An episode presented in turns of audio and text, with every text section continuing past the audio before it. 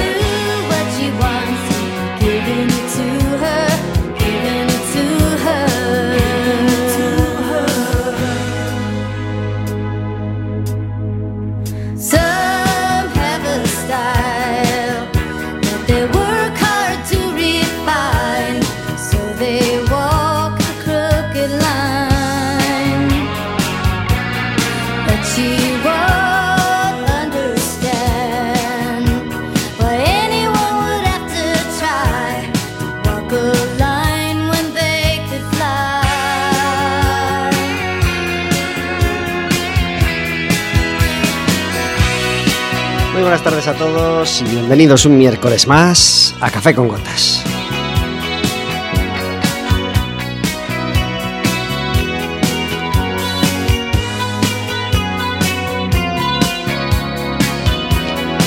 Estaremos con vosotros, como todos los miércoles, de 4 a 5 de la tarde, en el 103.4 de Quack FM y en quackfm.org y por supuesto en las aplicaciones móviles y cualquier día, a cualquier hora y cualquiera de los programas en Radioco Café con Gotas.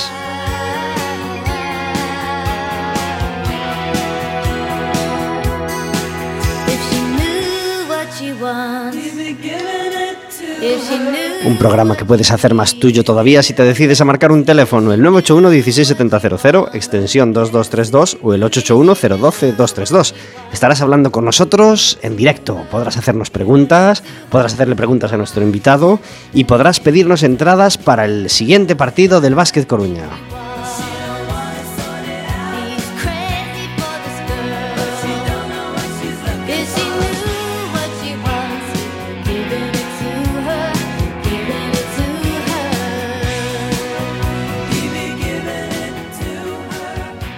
El Básquet Coruña necesita tu apoyo, pero por fin hoy podemos empezar el programa hablando de una victoria. Verónica, muy buenas tardes. Hola, buenas tardes. El domingo, eh, hace tres días, rompimos por fin la mala racha. Por fin, por fin. Nueve partidos perdidos llevábamos seguidos. Sí, sí, sí. Vaya racha que nos cogió que, ya duraba mucho y que por fin hemos, hemos podido romper. Pues sí, y además la rompimos con autoridad. El domingo el Básquet Coruña jugaba en Riazor contra el Canoe y ganó 85-59, es decir, 26 puntitos de distancia.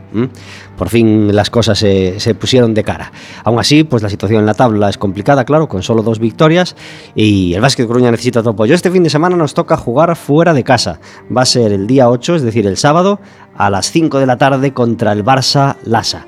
Y dentro de 10 días ya nos vuelve a tocar en casa, es decir, el 15 de diciembre, el sábado, a las 7 de la tarde jugamos contra el Oviedo y para ese partido puedes pedirnos entradas y, va a ser Va a ser un gran partido. Va a ser un buen plan para, Sí, el- sí, sí, para ese un sábado. Así gran que plan, por supuesto. a llamarnos porque va a ser un partidazo. Y además os informamos, porque esta es una noticia fresquita de, ayer, que salía en la prensa hoy, que el partido del Depor cambia de hora.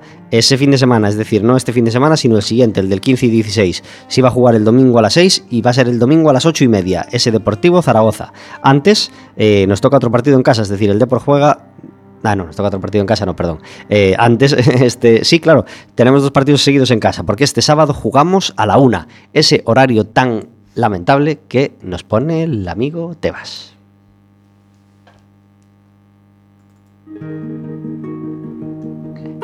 Como todos los miércoles, tenemos una música de fondo a nuestras palabras. Hoy, Rodrigo Leao.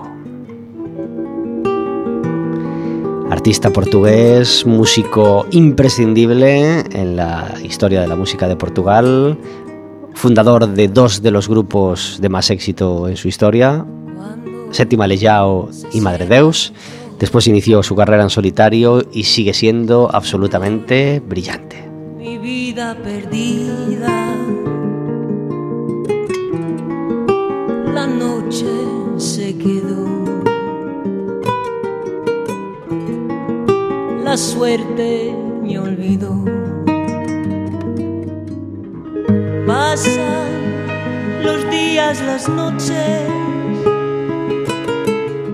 Puede la muerte llevarme y nada cambiará.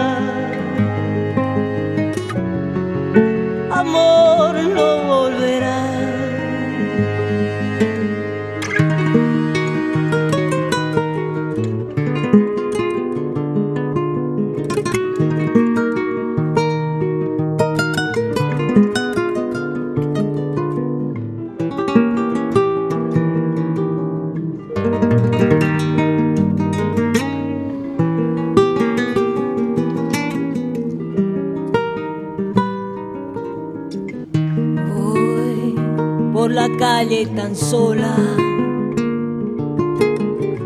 Hago un camino infinito. Desposeída de amor. Me alejo en mi dolor. Pasan los días, las noches. La muerte llevarme. Y nada cambiará. Amor no volverá. Pasan los días, las noches. Rodrigo Leao baña hoy nuestras palabras y nuestra entrevista con nuestro invitado. Hoy tenemos con nosotros, por segunda vez en Café con Gotas, a Rogelio Groba. Muy buenas tardes. Hola, muy buenas tardes. Gracias por estar en Café con Gotas. Un placer. ¿Cuánto tiempo hacía que no venías? Pues yo creo que ya, no sé, mm, tres años. Tres años puede Creo ser. sí. sí, sí, sí, yo creo que sí. Tres años, sí. Bueno, Rogelio Groba ya, ya solo, solo con su apellido ya impone, ¿eh? Bueno. Eh, porque hereda el apellido de, de uno de los grandes de la música clásica gallega, ¿no? Eh, bueno, tú te- Situamos a las- mm, sin, sin modestias, vamos a situar, a vamos, va- vamos a situar, a- además estás hablando de tu padre, no, no, no se entiende como, como inmodestia. Eh, ¿Quién era Rogelio Groba, padre? ¿Quién, ¿quién es todavía? ¿quién porque, es, por supuesto. porque en, en el 16 de enero cumplirá 89 años. o sea. Estupendo. ¿Qué te parece? ¿Qué te parece? Bien. 89 años y, y- y, bueno, pues mi padre es un compositor que nació en 1930 y que hizo una, bueno, pues una, una labor, una, una vida dedicada a la, a la música clásica. Ujú. y ha sido un compositor eh, que bueno que tiene una obra extensísima y bueno y humildemente creo que es importantísima porque lo que siempre eh, destaco en la música, en la música clásica, es que a la hora de, la creación, pues un compositor, eh, el- lo primero, lo primero, lo primero que, un oyente puede apreciar, pues es su personalidad, ¿no? Es el, estilo que, puede marcar la diferencia con otros, con otros grandes compositores. Y en este caso, en el caso de Garbo, pues es un compositor que tiene una personalidad, pues muy, muy, muy, muy, muy determinada y que su música, pues eh, lo define. Ujú. define perfectamente. ¿no? Y eso no es fácil encontrar en la creación pues, la- una personalidad eh, en, en compositores de, de este calibre. Por eso creo que es muy, muy, ah, muy importante en la historia de la música española. Y además de eso, pues es importante porque tiene una, una obra magna. O sea, hablamos de más de 720 obras y claro, son muchos géneros. Pues tiene seis óperas, más de 28 sinfonías, más de 38 conciertos para diversos instrumentos. Es- un, es un catálogo enorme, un- una vida dedicada al- al- a la composición, al trabajo y bueno, también a la docencia, porque fue promotor de los conservatorios, que hay muchos en Galicia, y ha hecho una labor docente muy interesante.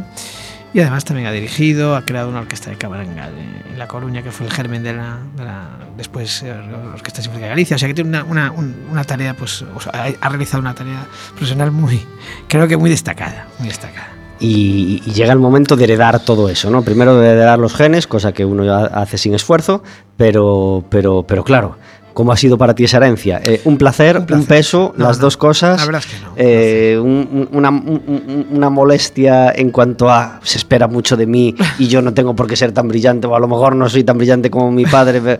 Eh, ¿Cómo, has llevado ese tema? Pues la verdad es que, que, que de una manera muy natural, porque para mí, yo siempre he vivido con mucha, con mucha modestia, obviamente, pero con mucha alegría, o sea, con mucho placer el poder, el poder tener una, una persona como, como mi padre, como maestro en muchas disciplinas a que yo me dedico, pues la composición o la, o la, o la dirección, pues es un placer poder tener a, un- a un profe en casa y a un maestro y, un- y una persona con la que siempre he tenido además muy buena relación personal, yo creo que hemos sido un padre y un hijo, y somos un padre y un hijo muy, muy cercanos y muy amigos en ese aspecto y muy cómplices en muchas cosas.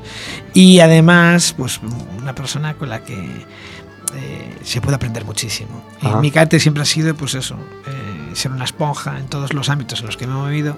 Siempre he tenido como, como bandera, pues aprender de todo el mundo. Eh, lo bueno y a veces también lo, lo que no está bueno, porque a veces no solo hay que aprender lo que se debe hacer, sino lo que no se debe hacer. ¿no? Y en el caso de la música, pues nos- no- me acuerdo muchas lecciones que me ha dado y me sigue dando, eh, no solo analizar obras, sino escuchar obras que no, que no funcionan y preguntarse el por qué no funcionan. Y creo que es una, eso pedagógicamente me parece muy interesante. Claro Imagínate sí. te puedes sentar con un director de, de cine y ver, analizar películas que, que posiblemente tengan un, un- un- un- un buen guion, pero no están bien realizadas o posiblemente el guion pueda ser una buena idea, pero tampoco está bien guionizado y tampoco está bien realizado. Y es muy interesante el darle la vuelta, pedagógicamente, al análisis del por qué y cómo se podría, eh, en este caso, mejorar. En el caso de la música, pues cómo se podía mejorar la orquestación, cómo se podía mejorar los temas, cómo se podía mejorar el tratamiento de- del desarrollo de la música. Es muy interesante a veces analizar el, el qué no funciona de, de- de algunos compositores. Por eso es muy bueno decir que siempre se aprende de todo el mundo. Sin embargo, no lo has querido traer al programa contigo, ¿verdad? no, porque primero porque no vive en La Coruña y es una pena.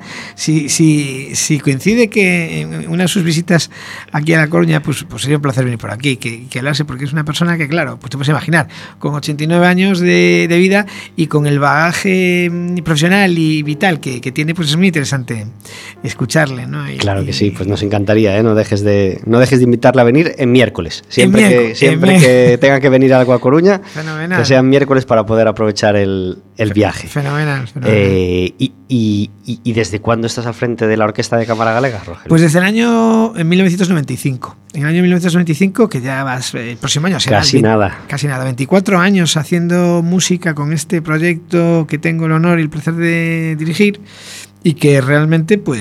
Pero entonces la diriges desde los nueve años. Eh, por ahí, por ahí, exactamente. Empecé con siete. Músico precoz. bueno, yo empecé a tocar violín con... Eso, con cinco años. O sea que... como las típicas japonesas que salen en los vídeos, ¿no? Exacto, Japonesa pero- de tal, interpreta Rasmaninov a la Pero, perfección. no, no, no. Yo, era, yo, yo empecé como un niño normal porque soy una persona normal. Entonces, Por supuesto. Eso de los niños prodigios está muy bien, pero el problema es que los, niños- los niños crecen y se convierten en adultos prodigio. Y los adultos prodigio ya, ya no, ya, no, ya no existen. Son difíciles de gestionar, Son además. difíciles de gestionar y difíciles de reconocer. ¿no? Es, difícil recono- es fácil reconocer a un, a un niño prodigio y a veces tiene sus, sus, bueno, su- su interés, ¿no? pero a veces es un verdadero problema. Por eso yo siempre digo, "Nah, eh, no- es una bendición ser normal. ¿no? Pues sí, sí. Bueno, es, es un consuelo, más bien. ¿no? Y, y cuando se es normal tirando a brillante, o más bien eh, rozando la, la brillantez total, como es tu caso, pues, pues, Bueno. pues mejor todavía. Mira, para nada, Pablo. Somos gente normal, trabajadora, que hacemos pues diferentes ámbitos. Pues uno se dedica a hacer unos buenos zapatos y otro se dedica a hacer pues, pues una música también, desde el punto de vista artesanal, porque yo creo que ya llegar a ser un buen artesano me parece algo muy bonito en la vida. Humildemente muy interesante. Pues sí. Porque a veces eh, el mundo artístico peca mucho de, de- de que existen grandísimos egos. Y hoy, después de la, de la crisis del, del- del año 2009, yo siempre digo una frase que es que con, con toda esta crisis hemos aprendido a ser todos más económicos. Entonces, el ego no vale para nada, porque hay gente que cuando viaja tiene que comprarse un billete para él y otro para el ego. Pues mira, los que somos o practicamos la humildad, solo pagamos un, un- un billete para nuestro Bueno, humilde vosotros cuerpo. que tenéis que comprar un segundo billete para el violonchelo o para el contrabajo, Eso sí, ahí es ahí- mal ejemplo. ahí empieza- ahí empieza Ahí la- está permitido. ¿no? Ahí está, ahí empieza la broma. Cuando hablamos de los extrasis para violonchelos y bueno, y contrabajo, ya te digo nada. Pero bueno, en el caso de la Orquesta Cámara Gallega somos muy apañaditos. Sí. Gestionamos los contrabajos siempre. Por ejemplo, acabamos de estar ahora haciendo una ópera muy bonita que es La Traviata, muy icónica, una, una ópera que todo el mundo. Pues yo creo, la primera ópera que siempre puedes recomendar a alguien, pues puede ser La Traviata, ¿no? O sea, si- si- si tu primera ópera, La Traviata, o la primera, tu primer acercamiento a la ópera. Pues estuvimos haciendo La Traviata en un festival nuevo que se está haciendo en Fuerteventura, en Canarias. Y cuando estábamos organizando la, la- pues eso, la gestión de- del viaje, pues hablábamos ya directamente con, con los organizadores de la, de la- del festival y hablábamos pues de, de que no se preocupaban que estamos acostumbrados a abaratar costes, pues nosotros alqui- alquilamos con trabajos en, en destino siempre, con lo cual tenemos, podemos evitarnos todo la que es la infraestructura de viaje, ¿no? Qué bien, qué buena idea. Menos los chelos. Los chelos sí que ya es más difícil poder alquilarlos porque ya es un instrumento pues que es más personal. Entonces, pero bueno, tres extra seats en nuestro caso, cuatro tampoco va a ser. Va a ser. Pero claro, un contrabajo ocupa cinco, cinco extra seats y hay aviones que no te los dejan llevar en cabina. Va, es un lío. Sí. O llevar personas eh, que tienen que hacer deporteadores, más, más los cofres, o los sarcófagos que se llaman y tal, que parece que vas con Tutankamón por ahí. te sientes arqueólogo, ¿eh? Pero te mira todo el mundo en el aeropuerto. Eres el rey del mambo. Desgraciadamente sí. Eso a mí sí. me gusta más y hacemos ahí una procesión con los instrumentos. Tenemos en la mano un disco del que vamos a hablar ahora. Se llama Orquesta, se llama Groba, la Orquesta de Cámara Galega. Y vamos a escuchar, ¿te parece el corte número 7 que se llama Natural? Eh, me parece genial. Sí. Sí. Pues. Podemos escuchar lo que tú quieras, del, del- pero del disco, no de otro disco. Vale. Vamos a ver si suena. Así.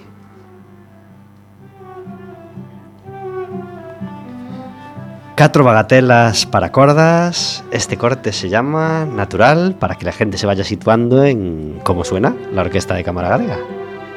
Música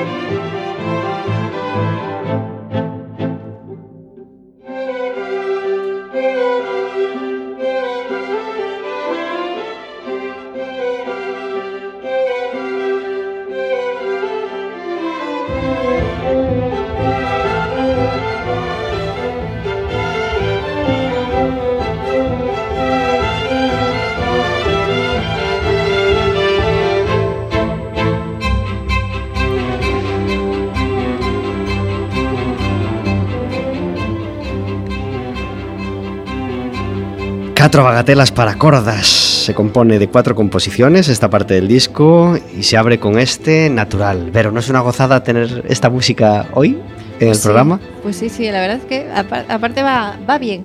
¿Va bien? con el día. Sí, con esta tarde gris. Sí, sí. ¿Eh? Te apetece recogerte y escuchar este tipo de música. ¿sabes? Claro que sí. 10, 20 minutos sobre las 4 de la tarde estamos en Café con Gotas y tenemos al otro lado del teléfono a Alejandra Sánchez. Muy buenas tardes. Buenas tardes, Pablo. Alejandra Sánchez dirige la consultoría Bebel, donde hacen un montón de cosas, de formación, de, de cursos, de bueno, de, de- de- de asesoría de todo tipo. Y eh, esta vez se han arrancado por primera vez con un campamento de Navidad, ¿no? Sí. Especial, Estamos pero un campamento en- especial. Sí, un campamento especial. ¿Cómo es? Vamos a, a trabajar habilidades, lo que llevamos haciendo muchos años, desde peques, que es lo, lo, súper especial. Un campamento de oratoria va a ser. Hace tiempo que, que en, que en los cursos de oratoria estáis, estáis teniendo mucho éxito. Primero, con, con- con ellos nunca hay problemas para llenar los cursos, ¿verdad? Más bien lo contrario. Sí, es verdad, es verdad. La verdad es que llevamos mucho tiempo ahí, creo que es una necesidad muy clara en los, en los profesionales y en los adultos y, y llevábamos años queriendo dar el paso con los peques porque nos parece que cuanto antes empecemos, mejor. Y contáis también con, con el actor Saquín Domínguez, ¿verdad? Sí, sí, sí. Vamos con todo, todo el equipo que trabajamos con adultos y más. Vale, eh, estaría yo, que estoy la, la parte especializada en el entrenamiento en oratoria, Shaquín Domínguez para trabajar la parte escénica, la parte de voz, Susana Mosquera, la parte de mindfulness para tomar tranquilidad y después contamos con Thais Paya para eh, ofrecerle a los niños recursos creativos para hacer cosas muy diferentes en sus presentaciones. Divertidas, claro. ¿Cuál es, ¿Cuál es el horario de este taller? Vale, pues mira, la idea es 26, 27 y 28, son tres días de 11 y media a una y media, son dos días, dos horas y un último día, tres horas, porque los peques van a hacer sus presentaciones eh, con público familiar, vamos, Ajá. los padres que estarán invitados. Entonces, eh, vamos a dividir a los niños en subgrupos de siete u ocho niños que van a ir pasando por cada uno de nosotros, de manera que hacen un rato, media hora teatro, media hora mindfulness, media hora creatividad, media hora oratoria, y dándole forma a esa, a esa presentación para, para el día final con focos, luces y de todo. ¿Dirigido a niños de qué edad?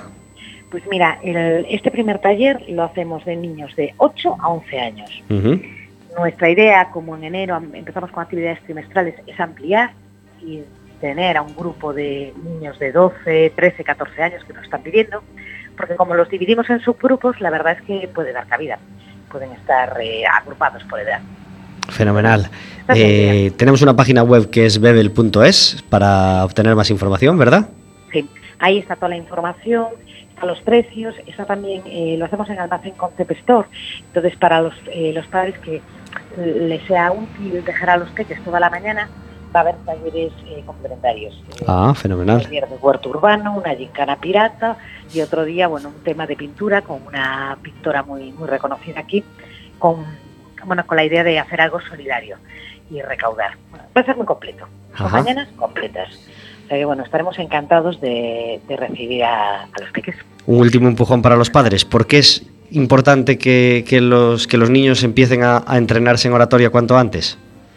Bueno, pues yo creo que cualquier adulto, si se plantea cómo se siente cada vez que tiene que exponerse y hablar en público, se dará cuenta de lo importante que es empezar antes.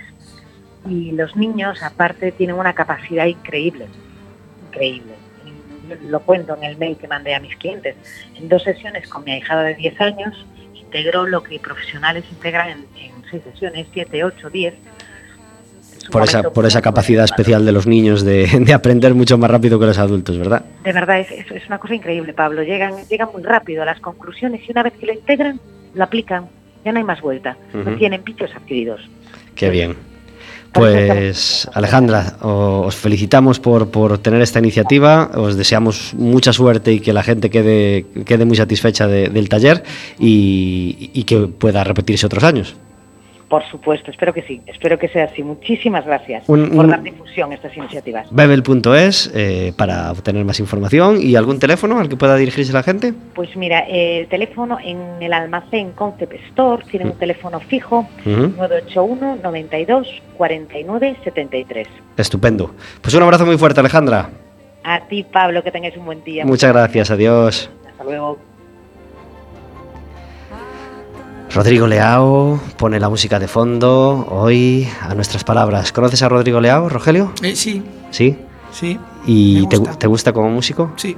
A mí hay pocas cosas que no me gustan. Pues hay cosas que, que me, gust- que me gustan y otras que no me gustan. Hay géneros que no, que no, que no. Por sí. ejemplo, el reggaetón. La salsa, que la salsa en las comidas me parece bien. Claro, música- Oye, pues la salsa, claro, la salsa es tan amplia, hay mucho- Sí, mucha salsa. Lo sé, lo sé, lo sé. Pero- Si es que nadie es perfecto. No, no. Em, ¿Te gusta su parte de Madre Deus, su parte en solitario, su parte de banda sonora, dos, su parte de... Es que Madre Deus es un. Volvemos otra vez a, lo, a, lo que, a utilizar esta palabra que acabo eh, de utilizar hace poco. Es que es icónico. Madre Deus es, es un grupo referencial en, en lo que fue la escena portuguesa. y Ujú. Su cantante y su compositor, pues es que es, es- es básico. Y es una música que es que está. Volvemos otra vez al tema de la personalidad. Es tan personal, tan bella y tan icónica de ese país, de ese amado país, de ese vecino nuestro, que es, que es, que es una gozada. poder- Y conste que con Rodrigo Leao puedes, puede haber cuatro cortes de su disco o, o una mitad de disco que la verdad no te guste mucho tal, pero, con, pero la otra mitad, la otra mitad te puede conquistar y atravesar de una manera fantástica. ¿eh? Sí, sí, sí. Es, es- es muy especial. eh, Sí, la verdad es que sí. Así que nada, Rodrigo, si nos escuchas, que no has venido nunca a Café con Gotas y eso nos, nos molesta un poco. Entonces, que sepas que, que tenemos el micro abierto y nos encantaría que, que vinieras. Venís de, de- de hacer dos funciones realmente especiales, o dos representaciones muy especiales. Por una parte, Don Juan en el infierno y por otra, La Traviata, que nos comentabas antes, ¿verdad? Sí. ¿Qué tal fue? Muy bien. ¿Contentos con el resultado? Sí, la verdad es que, como te comentaba, el- la producción que hicimos en Fuerteventura estuvo muy bien. Eh, fueron dos, dos, eh, dos sesiones que hicimos, dos, eh, dos conciertos, o sea, dos, dos representaciones de ópera. Hicimos la, la representada, con escena y con, y con una, una- yo creo que una, un muy buen elenco vocal, muy buen elenco vocal. Y fue un éxito de público. Las dos, eh, la- las dos representaciones se llenaron al completo. Es un- tiene un, también un auditorio fenomenal, un auditorio con foso, un auditorio preparado para ópera muy bueno. Con, tiene unas 1.400 plazas y, y que entre la reducción con, pues quedan en 1.200. O sea que dos, dos días, unas 2.400 personas estuvieron ahí disfrutando de, de esta joya que es la Traviata, de esta obra de Verdi, que es una obra pues eterna. ¿no? Y la otra producción que hemos hecho en el Teatro Colón, que también hemos quedado muy contentos, fue el el el Don Juan en los Infiernos, que es un, un poco recuperar lo que ya llevamos haciendo algunos años, de, de poner en valor la- el día de el día de Samaín, ¿no? esa noche de Samaín, Ujú. Que ahora se llama el Halloween. ¿eh?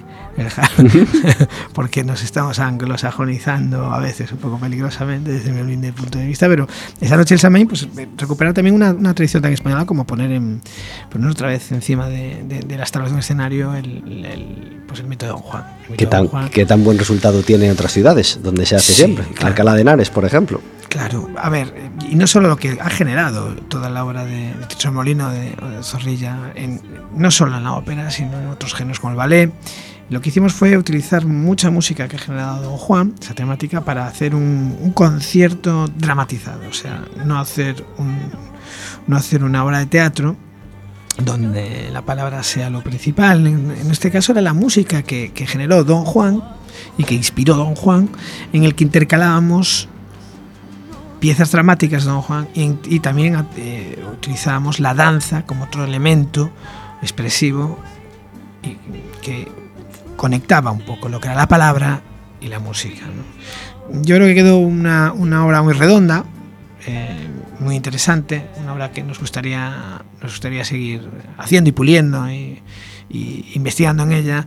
Y mm, dado lo interesante de mezclar tres disciplinas, la disciplina actoral, la disciplina musical y la disciplina del ballet, ¿no? de la danza, del cuerpo, ¿no? de, la- de esa expresión tan abstracta y tan bonita, pero tan energética como es el cuerpo humano, eh, sobre un ritmo y sobre una, sobre una melodía, que yo creo que es una forma de, de unir dos aspectos abstractos como es la música y la, y la danza, pero que tienen una capacidad de expresión enorme. ¿Cuál es la próxima actuación de la Orquesta de Cámara Galega? Porque creo que tenemos una cosita inminente, ¿verdad? Sí, tenemos la próxima semana, eh, a las ocho y media de la tarde, en entrada gratuita en el, te- en, la, en el de la Fundación Barrié de la Maza, en el Cantón. Haremos un concierto gratuito de Navidad para todas aquellas personas que se quieran acercar y disfrutar de un, un rato con nosotros de, de música pues que eso también tiene alguna connotación navideña. ¿no? ¿El día 15? El día es el jueves 13. El de jueves diciembre. 13, Jueves ajá, 13 de 13 de diciembre a las 8 y media de la tarde en el auditorio de la Fundación Barri de la Maza. Ajá. La Fundación Barri en, en La Coruña, el Cantón.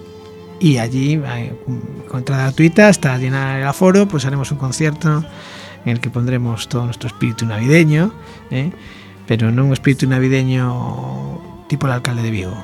Eh, Políglota, ¿te refieres? Claro, un espíritu navideño más Más íntimo, universal, claro, porque sí, el más- lenguaje de la música es universal. Exacto, más pensado en, en el arte abstracto y, y sensitivo que es la música, más que en las, que en las luces. ¿eh?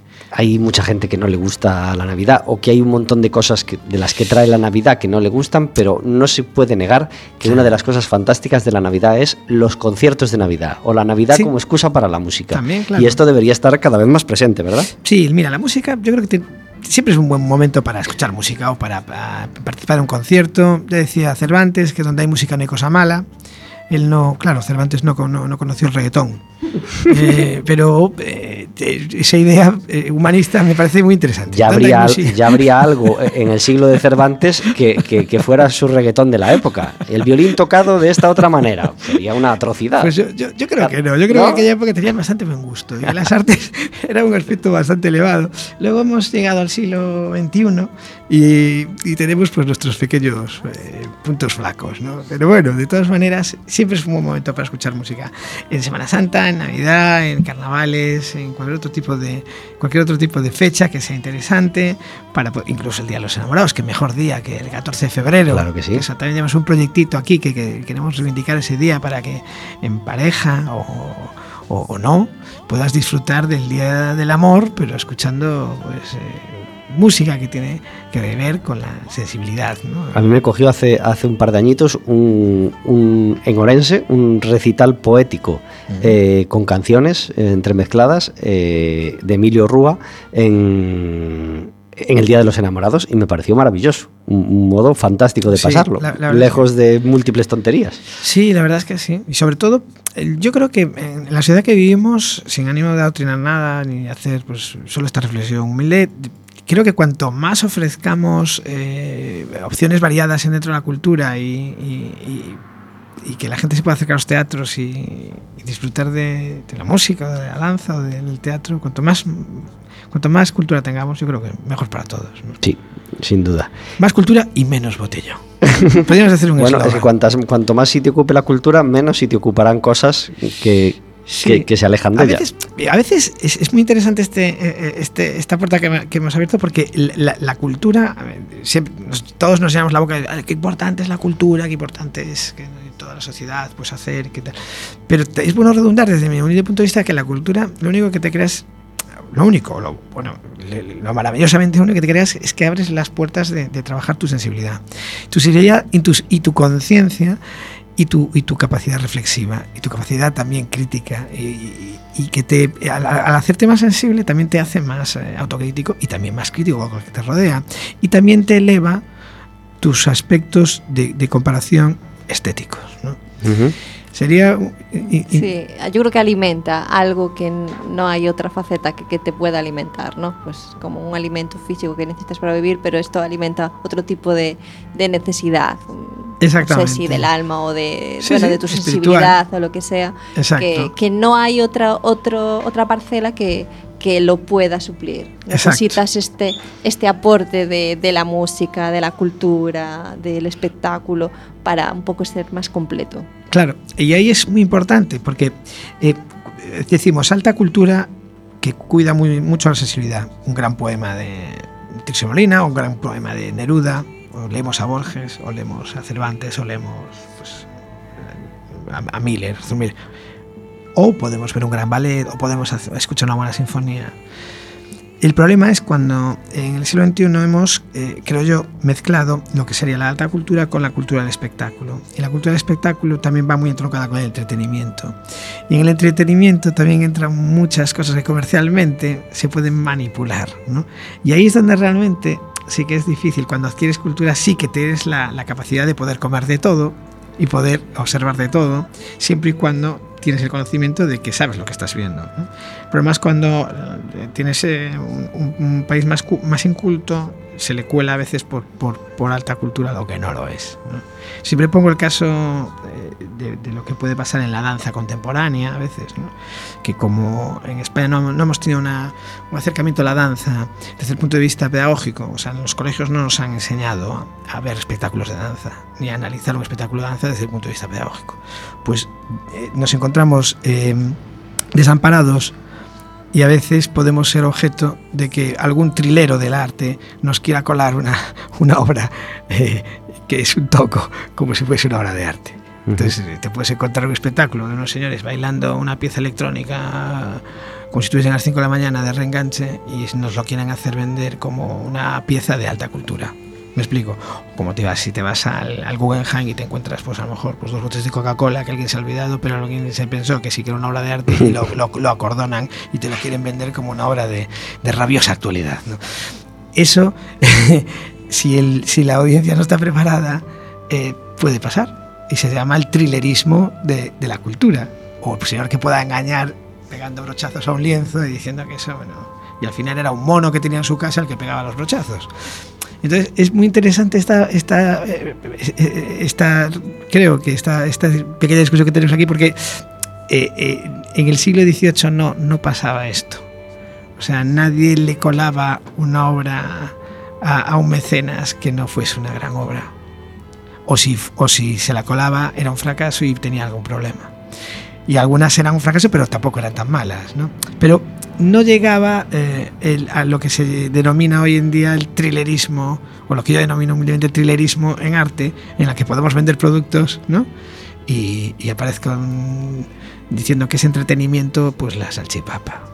Ya que, ¿Eh? ya que, ya que hablabas antes de, de, la música en Fuerteventura, ¿es sensación mía o en Canarias tienen un modo de vivir la música sí, especial pues y, sí. de, y, de, respetar la música clásica de forma especial? Pues sí. yo, eh, casualmente yo estuve cinco días en Tenerife por un azar de la vida y una de las cosas que hice fue ir a ver a la Sinfónica de Tenerife, pues al auditorio de Tenerife.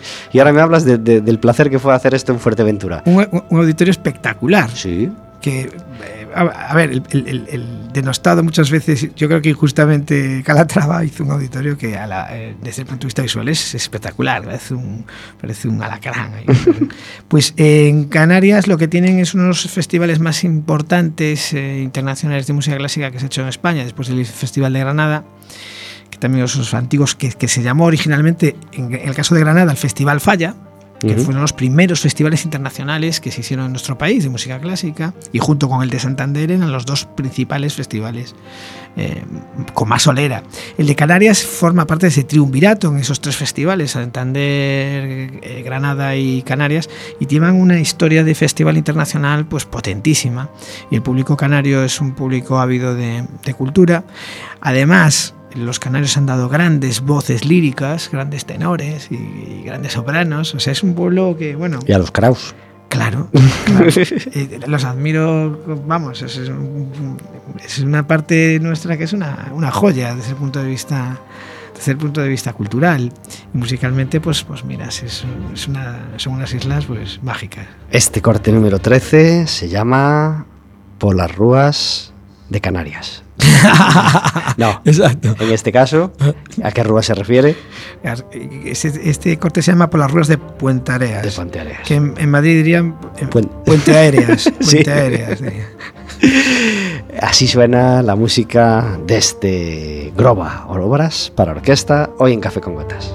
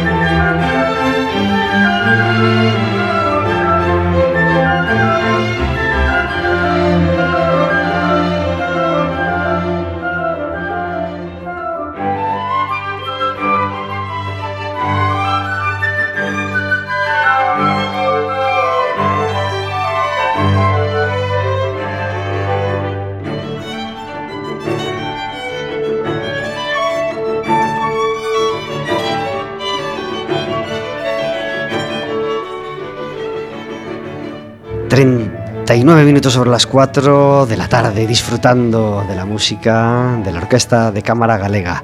A punto de empezar el año 2019. ¿Qué, qué, qué proyecto o qué cosa tienes entre ceja y ceja para 2019 que no quieres aplazar, que, que no quieres que se acabe el año sin, sin afrontarla? Desde el punto de vista musical, O, o personal. pe- personal, adelgazar, bueno, ya está. Los, pro- los propósitos de, de 1 de enero. hacer una colección.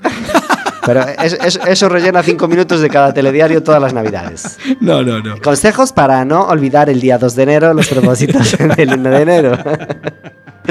No, la verdad es que eh, entre los objetivos que tenemos es mantener los dos festivales que tenemos abiertos, la Orquesta de Camarilla, uno que es el Festival Groban Punta Areas, otro que es el, lo que ahora se llamará Melide Clásica, que se llamaba Groban Ruta en su, en su origen, abrir un tercer festival de música clásica para seguir difundiendo, en mantener nuestra, nuestra, nuestra filosofía de, de- de hacer apostolado con la música clásica, ir a, a cualquier sitio, ciudad grande o pequeña, a cualquier sitio que nos dejen eh, hacer partícipe a, a- a la audiencia de, de lo maravillosa que es la música en directo y sobre todo la música clásica y lo divertida que puede ser a la hora de interaccionar con el público. O sea, no solo eh, ir a un concierto donde hay unos señores de smoking con cara de póker y, y- y- y allí con su barriguita sentaditos, no. Señores como nosotros, jóvenes, guapísimos. Guapísimos, bueno, muy de acuerdo. Que ya ellos más adelgazados ya todas las navidades y tal, y con unas ganas de interactuar, de inter- interactuar con el público y hacerles pasar un, un- un momento profundo pero divertido también. Tenemos una sección en el programa que se llama El Café Amargo, donde intentamos encerrar la, la queja del día, ¿no? Esa, esa, molesta que, esa molestia como piedra en el zapato que, que tenemos. ¿Cuál es tu café amargo, Rogelio? Pues yo creo, a ver, así a bote pronto, eh, algo así, podría ser algo El de hoy, co- cotidiano, cotidiano, coti- cotidiano. sí. Pero eh, vamos a ir a, a lo más elevado, a ver si podemos. Pues yo creo que mi queja es que la música en serio se paga en broma y que la de música en broma se paga en serio. Y creo que podríamos cambiarla un poquito, todo, Qué, de qué- vez en cuando. qué bien resumido. Verónica, ¿tú traes un café amargo de estos días que estuviste fuera de Coruña? Yo traigo muchos, pero ¡Ay, es que no caray! nos daría tiempo. Venga, otro día. dosificamos. Hoy solo uno, uno de ellos. Pues eh, uno, el que más... No empieces con Carmena, ¿eh? No. Carmena tiene la ciudad impecable y unas luces estupendas. No me empieces Bueno, ya con no tiene nada que ver con, con Vigo, ¿eh? Muchísimo Bueno, hombre, mejor las de Vigo, No me ¿eh? compares. Ya- Él ya dijo que Madrid y Barcelona se nos quedan pequeñitos. Ya, ya, ya, no, no, que, no. que a ellos ya ni se dirigía. Él se dirige a Londres, a Berlín y a Tokio. Perdón, yo, yo por eso entiendo lo que decía Reis en aquella canción. Usa gafas de sol. Que de noche y de día. Ahora lo entiendo. Ahora lo entiendo. Era un visionario, él era un visionario, Reis entonces. es una auténtica figura. Un visionario, una persona que. vamos. Yo, mi, mi café, mi café, nunca mejor dicho, eh, amargo, es eh, cuando tú estás eh, pues de vacaciones, por ejemplo, como estaba yo este, este fin de semana, y quieres, y hace mucho frío, y quieres tomarte un café calentito, de esto de reconfortante, de tomarte tu, tu, tu momento, es tu momento de, de, de, de confort, ahí eh, calentita en una cafetería y tal, y llega el café y está templado. ¡Caray! Qué fácil lo de peor que me pueden hacer si me queréis dar. Sí, sí, a una me persona que le mal, gusta el café bien caliente, que no si se lo me pongan bien mal, caliente, eh, le es- sienta muy Me, mal. me matáis, me matáis. es decir, que, es que mm, me estropeo el- no solo el momento, sino que ya me, me enfado para todo el día. me sigo el enfado hasta hasta Hasta media mañana que hasta pudiste media mañana, tomarte que otro. pude decir, bueno, Vero, tranquilízate, no pasa nada.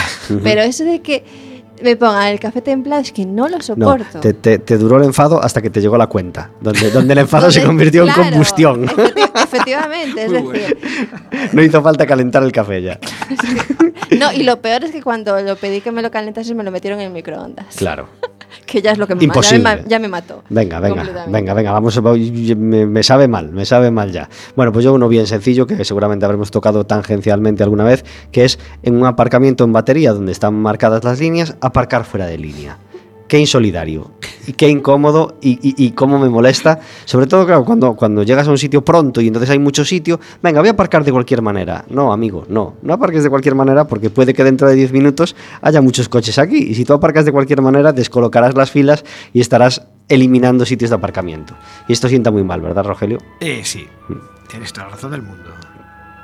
Eh, Rogelio no puede quedarse hoy hasta el final del programa, entonces lo vamos a despedir ya, agradeciéndole muchísimo, muchísimo el esfuerzo que ha hecho por venir a, Café con Gotas y deseándole que, ese concierto del, jueves, del jueves, 15, jueves 10 13. Perdón, del jueves 13 de diciembre sea la mejor puerta para empezar la Navidad.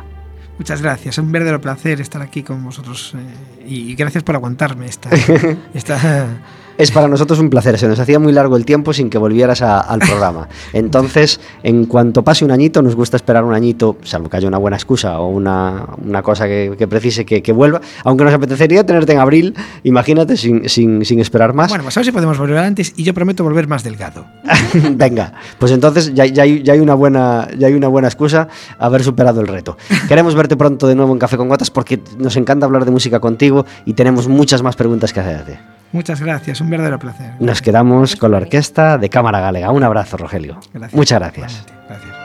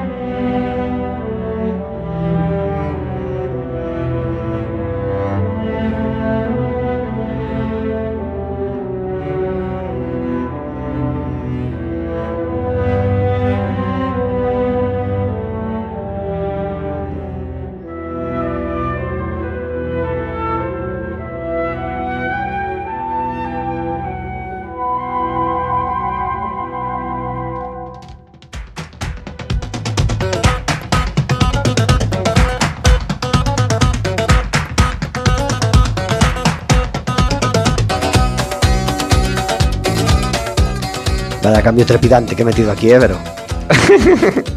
la orquesta de cámara galega deja paso a Rasputín porque tenemos al otro lado del teléfono a David Taboada. Muy buenas tardes.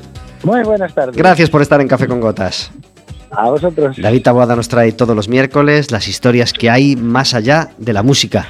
Y hoy eh, tratábamos un tema o, tocábamos, mm, bueno, ya hablábamos de música clásica con, Rogelio y, quiero hacerte una pregunta que creo que ya hemos comentado al menos por encima alguna vez en, en el programa. ¿No te da envidia el tratamiento anglosajón de la música en Navidad? María Carey aparte. Sí. sí, sí. Me, da envidia el tratamiento anglosajón a la música en general. Claro. Ya para empezar. Pero después, sí, claro, los, eh, americanos tienen una ventaja eh, que es que su música navideña es más reciente. Entonces, y, también por una cuestión del protestantismo y tal, está como más cerca de la música real y, esas cosas. Cuando aquí nos hemos quedado los villancicos del siglo XVII para los restos ya. Pues sí, sí, sí evidentemente, evidentemente. Y mm, eh, es, que últimamente, por ejemplo, estoy, pues usando más Spotify y, metiéndome mucho, bueno, ya estaba metido, pero bueno, tocando así, buscando cosas de música instrumental y autores de música instrumental y, es todavía mucho más de lo que yo conocía, es decir, la cantidad de recopilatorios de música navideña instrumental, de autores de nuevas músicas, de New Age, etcétera, etcétera, de música celta, etcétera, etcétera, es un mundo extensísimo. Sí, sí, sí, sí, sí, sí, totalmente. Hay, hay editoriales musicales que viven exclusivamente de la música navideña o de la música, eh, lo que aquí llamamos música de ascensor o de sala de espera. Hay editoriales musicales que se dedican en exclusiva a eso. Pues sí, y me parece, bueno, muchos de esos discos me parecen absolutamente brillantes. Hoy queríamos hablar de un concierto que se va a celebrar la semana que viene en Madrid, ¿verdad? Sí, sí, sí, porque ya es hora también de que se hagan tributos en vida. Siempre nos quejamos de que los tributos llegan tarde y este es un tributo en vida y merecidísimo. Muy merecido porque eh, se va a celebrar un tributo con, un montón de artistas, a Luis Eduardo Aute, que le daba un achuchón de salud, parece que ya hace dos años, aunque a mí me parece una eternidad, me parecía que había sido mucho menos, eh, parece ser que ya han pasado dos años del arrechucho que le dio a Luis Eduardo Aute, él está bien, está recuperado, pero todavía no está, por ejemplo, ni siquiera para ir al concierto, ya no digo para cantar, sino ni siquiera para, para ir a ver el concierto, pero bueno, está en casa, está recuperándose poco a poco y al menos está vivo y todos lo celebramos, ¿verdad? Las noches te acercan. Y aparte, conciertazo. Estoy aquí leyendo la lista de, de invitados. Andrés eh, Suárez, Dani Martín, Ismael Serrano, Jorge Drexler, José Mercé, Luis Pastor, Marwan, Maciel, Miguel Póveda, Poveda, Rosalén, Silvio Rodríguez, Suburbano, Vicente Feliu, que no sé por qué dejaron estos dos por final de la lista, cuando me parecen muy referenciales. Suburbano, qué suerte, qué suerte que estén, que estén en, esa lista. Suburbano, que, que, que, que hacían Art de París, por ejemplo, eh, con él en, en un disco de una forma tan sensacional. De, desde luego, desde luego, es eh, una suerte que, de, imagínate, juntan aquí a Silvio Rodríguez con Vicente Feliu, por ejemplo, es uh -huh. otra combinación que me parece deliciosa. Pues sí, pues sí, yo creo que los pueden poner en la misma habitación de hotel que no se quejan, ¿eh? Tienen mucho de qué hablar. sí, seguro, seguro que sí. Y, y, y, eso, lo que decía yo, está muy bien que se le, que se le rinda tributo, además con tan alta alcurnia, y, con, gente que a lo mejor no, no, creo que se suba al escenario, pero que está detrás, como Serrat, Sabina, Tri Bautista, Alejandro Sanz.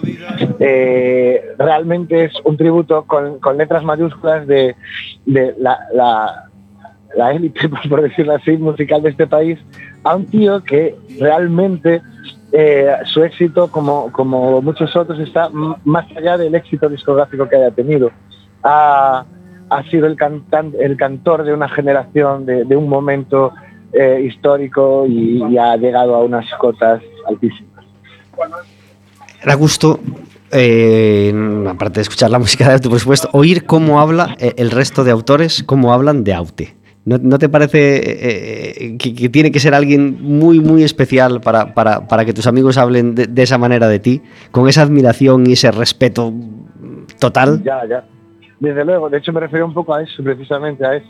La referencia de muchísimos músicos que, que idolatramos. O sea, ya no solo lo que le idolatramos a él, sino lo, el pozo que ha dejado en gente que vino después y siguió haciendo cosas fantásticas. Y, que, y reunir el beneplácito y la admiración de, de, toda una generación posterior a ti, eso está al nivel de, o sea, al alcance de gente de, de un nivel inconmensurable, claro. Uh, te, pongo, te pongo un último problema. Elige dos canciones de Aute. Solo puedes estar en, en, en el concierto en dos canciones. ¿Qué dos Ay, canciones querrías escuchar? Ay, la madre. Eh, hombre, eh, Dios, me siento en malos clásicos, pero al alba. Uh -huh.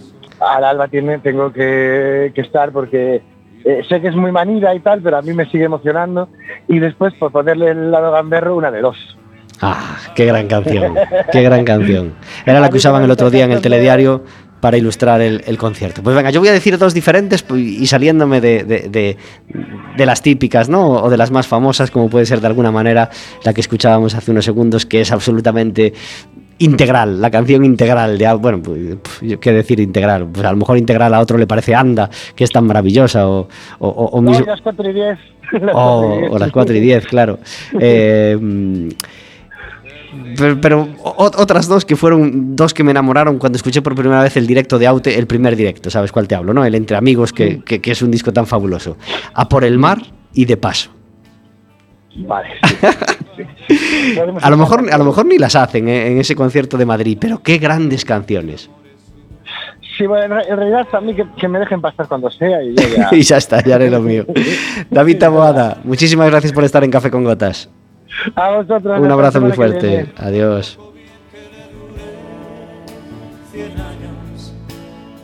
Eso casi lo salva.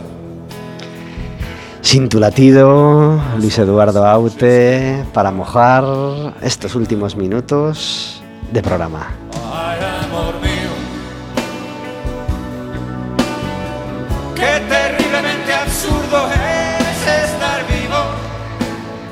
como decía Rogelio, a veces hay que hablar de, además de decir, mira qué bien hace esta persona esto, hay que intentar mm, ser como él de bueno, o repetirle o imitarle. Eh, a veces también hay que decir, fíjate en esto, mm, que sin estar mal, ¿por qué no engancha o por qué no está bien metido o por qué no está bien del todo? Eh, hoy vamos a hablar, de, bueno, eh, hace tiempo que, no, que, no, que, no, hablamos de cine para bien, pero antes de que se nos pase, porque se nos pasan un montón de miércoles sin hablar de cine, yo voy a recomendar dos películas. Ayer me tocó viajar en tren, ¿qué dos películas? Películas más malas me pusieron, pero hay que intentar no perder el tiempo en ellas.